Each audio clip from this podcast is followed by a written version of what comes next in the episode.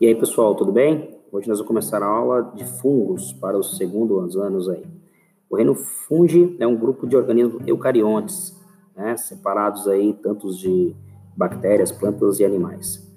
Inclui também os micro-organismos, tais como as leveduras e os bolores, principalmente. Bem como as famílias dos cogumelos.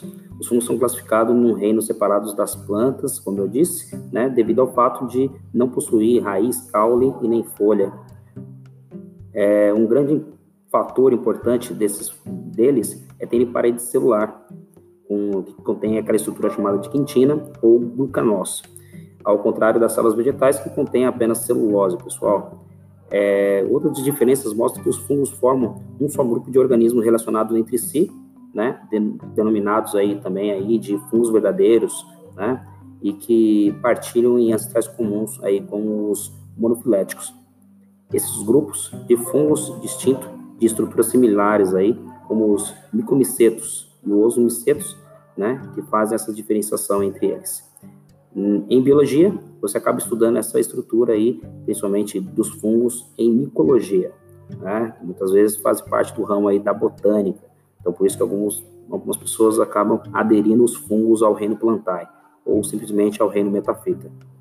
É, ele é abundante a todo mundo, todo, todas as estruturas que tenham umidade ou simplesmente uma temperatura um pouco mais elevada, vai aparecer aí a questão dos fungos aí.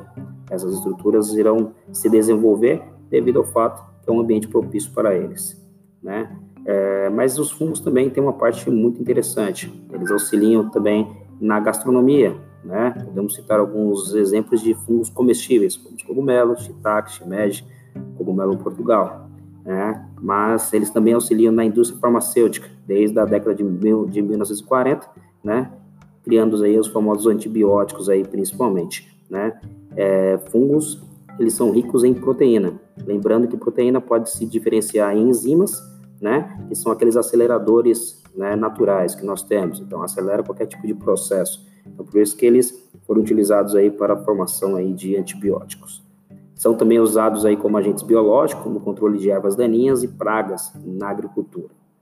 É, o reino fungo, do fungi, ele abrange uma enorme diversidade aí na taxonomia e na ecologia, né? Os seus ciclos de vida e as morfologias são variadas devido ao fato de eles possuírem é, uma, uma adaptação muito boa.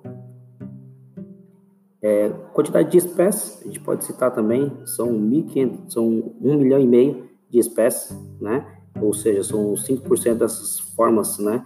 Que ainda foram classificadas, ainda tem outras que não foram classificadas.